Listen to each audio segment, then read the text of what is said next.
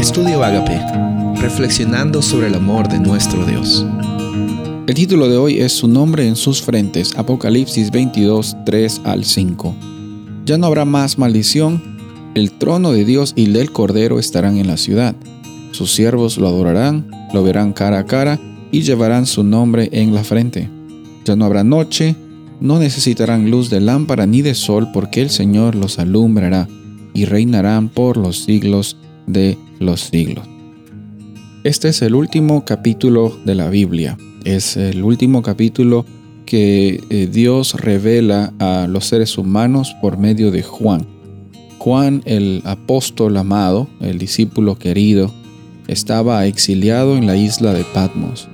Me imagino en una circunstancia complicada. Él estaba aparentemente solo, el propósito de el aislamiento o de, o de esa la situación en la que él se encontraba era que él se sienta que estaba abandonado o que pague una, una culpa por ser un seguidor de Jesús. Y encontramos que Apocalipsis es una revelación, es Dios mostrándose hacia sí mismo cómo es que Él está interactuando, cómo es que Él interactuó, cómo es que Él interactuará en el futuro, pasado, presente con la humanidad. La humanidad que también tiene la capacidad de decidir. Tú y yo tenemos la bendición de que hoy día tú eh, tienes capacidad de decidir, tienes libre albedrío, puedes decidir qué es lo que vas a comer hoy, puedes decidir también eh, el futuro que tú deseas para tu vida, para tu familia, eh, en la medida de lo posible. Hay cosas que también van fuera de tu alcance, de, de, del control. Pero en, estas circunstancias Dios se manifiesta con Juan y les dice a él de que en un futuro ya no va a haber más noche, que, que el trono de Dios y el Cordero van a estar en la ciudad, de que va a haber un futuro en el cual ya no va a haber una necesidad de decir adiós. Eh, Juan y Jesús se separaron físicamente cuando Jesús ascendió. Y después encontramos cómo Él se manifiesta de nuevo en la vida de Juan.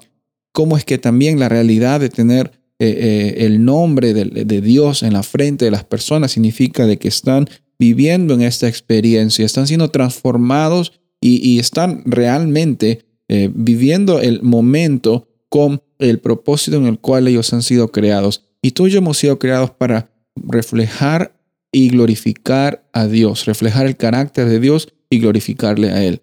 Por eso es que incluso en medio de los patmos que nos encontremos, los exilios en que pasemos, nuestra realidad está de que en el futuro ya no habrá más noche, de que el trono de Dios y el Cordero estarán en la ciudad y nosotros estaremos reinando por los siglos de los siglos.